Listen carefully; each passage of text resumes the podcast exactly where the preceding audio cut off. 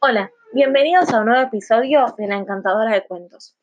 En esta oportunidad les traigo un cuento increíble. Se llama Los ronquidos del león. Fue escrito por Liliana Cineto.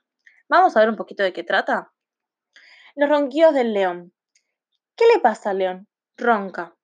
No deja dormir a nadie con sus ronquidos terribles. Vamos a enterarnos qué hace la pandilla selvática para silenciar al rey de la jungla. ¿Logrará silenciarlo? Vamos a verlo. Los ronquidos del león.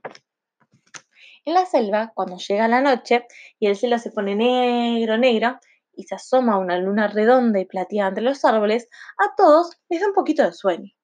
Entonces los elefantes enrollan su trompa, las jirafas doblan en cuatro su largo cuello, los monos se acomodan entre las ramas, los hipopótamos chapotean antes de cerrar los ojitos, las serpientes se enroscan, los avestruces meten la cabeza bajo un agujero, los loros dejan de hablar y las cebras empiezan a contarse las rayas. Porque todos quieren dormir. Bueno, todos no. Hay dos o tres bichos a los que les gusta más andar de noche, porque no hace tanto calor y porque nadie los pisa. Pero últimamente en la selva nadie, nadie, nadie puede dormir. Porque justo cuando se hace de noche y el cielo se pone negro, negro y se asoma la luna redonda y plateada, se oyen unos ruidos terribles. Unos ruidos como nunca antes se habían escuchado en la selva. Unos ruidos tan fuertes que despiertan a todos.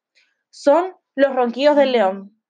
Y aunque todos se tapan las orejas, aunque al león le suena en la nariz, o mejor dicho, el hocico, aunque le den el tecito con miel para la garganta, aunque lo pongan boca arriba, boca abajo, de costado, el león sigue roncando como loco.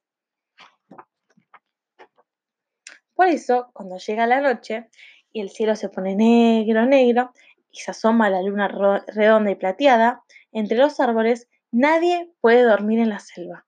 Bueno, nadie no. Alguien duerme lo más tranquilo. Es el león.